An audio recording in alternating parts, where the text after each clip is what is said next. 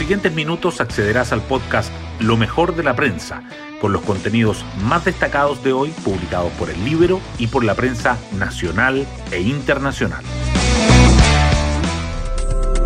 Buenos días, soy Magdalena Olea y hoy jueves 5 de agosto les contamos que a pesar de la constante baja de los contagios de COVID-19, el Ministerio de Salud quiere reducir la posibilidad de nuevos rebrotes y ayer confirmó que implementará un programa de dosis de refuerzo de las vacunas y que buscará extender la inmunización a los menores de 12 años. Mientras tanto, la agenda informativa sigue de cerca la labor de la Convención Constitucional y las novedades de la carrera presidencial, y El Libero publica un reportaje sobre el comisario del Partido Comunista en la campaña de Gabriel Boric. Las portadas del día. Las noticias relacionadas con la pandemia vuelven a los titulares. El Mercurio informa que el Ministerio de Salud confirma la aplicación de nuevas dosis de la vacuna ante la menor efectividad de Sinovac para evitar los contagios, mientras que la tercera se agrega que el MinSal inicia un aprovisionamiento para inmunizar a los menores de 12 años y disponer de un margen para las terceras dosis. Este último diario además remarca que Aysén es la primera región que logra sacar al COVID-19 de sus UCI y dedica su foto a Sinovac, su desembarco en Chile y la fórmula contra la variante Delta. La política nacional también sigue presente. El libro destaca cinco recomendaciones de Jaime Mañalich a la Convención Constitucional en temas de salud. El Mercurio resalta que los convencionales de Vamos por Chile salen en defensa de Jorge Arancibia tras la embestida de Francisca Linconao. La tercera subraya el gasto de los partidos de las elecciones, desde encuestas hasta coaching de actores. Los temas económicos igualmente sobresalen y el diario financiero titula con el otro impacto de los retiros de fondos. Solo un 22% de las mujeres podrá elegir una renta vitalicia. El Mercurio señala que las empresas muestran mayor preocupación por la incertidumbre sociopolítica que por la situación sanitaria. Y la tercera remarca que la confianza del consumidor en julio se recupera a niveles previos al 18 de octubre y que 5,5 millones de afiliados quedarían sin fondos con el cuarto retiro de la AFP. Además, el Mercurio destaca que un peritaje de la PDI detecta el uso de armas y una bala institucional en el caso que dejó a una detective muerta en La Pintana y dedica su foto a la emergencia por los incendios forestales en Grecia.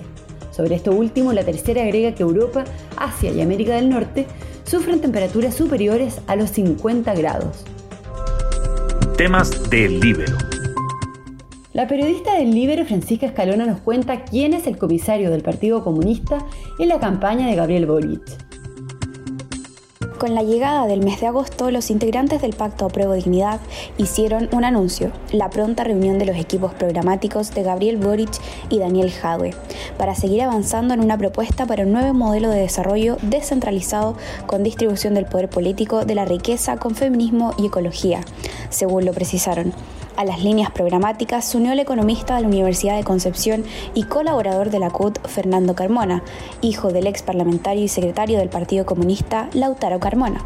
El comisario del PC tendrá como misión cautelar el punto de vista programático, las ideas y planteamientos que el Partido Comunista fundamentalmente busca relevar en la próxima disputa presidencial. Pueden encontrar esta nota en www.ellibero.cl. Hoy destacamos de la prensa. Salud confirma la aplicación de una nueva dosis ante la menor efectividad de Sinovac. Cerca de la mitad de los contagios actuales se da en los mismos vacunados. El ministro de Salud, Enrique París, anunció que implementarán un programa de dosis de refuerzo, pero dijo que no la quiere llamar tercera dosis. Queda por definir cuándo partirá y qué vacuna se utilizará. Los expertos piden que se usen fórmulas como la de Pfizer, que ha demostrado una alta efectividad para reducir los contagios.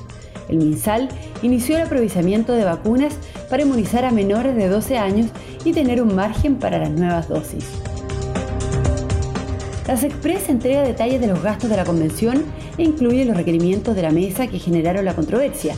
Luego de que los convencionales acusaran gastos excesivos del Ejecutivo, el subsecretario Máximo Páez entregó un informe a la Comisión de Presupuesto y Administración de la Convención Constitucional.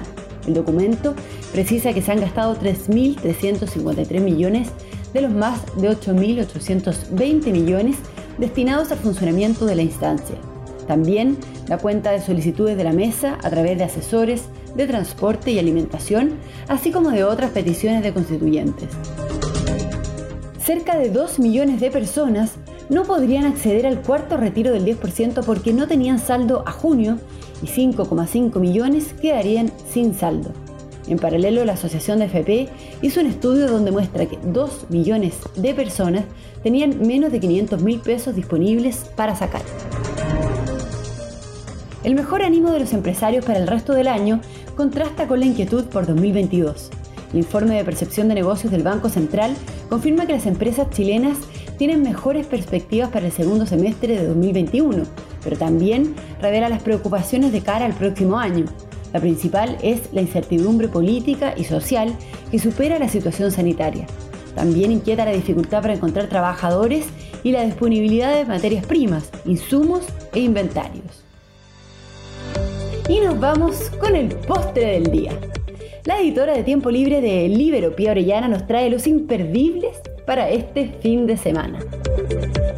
Si no han visto la serie Lupin en Netflix, véanla. Pero mejor aún, la invitación que les hago hoy es a leer la novela que la inspiró. Y sorpréndanse, porque esta fue escrita hace más de 100 años.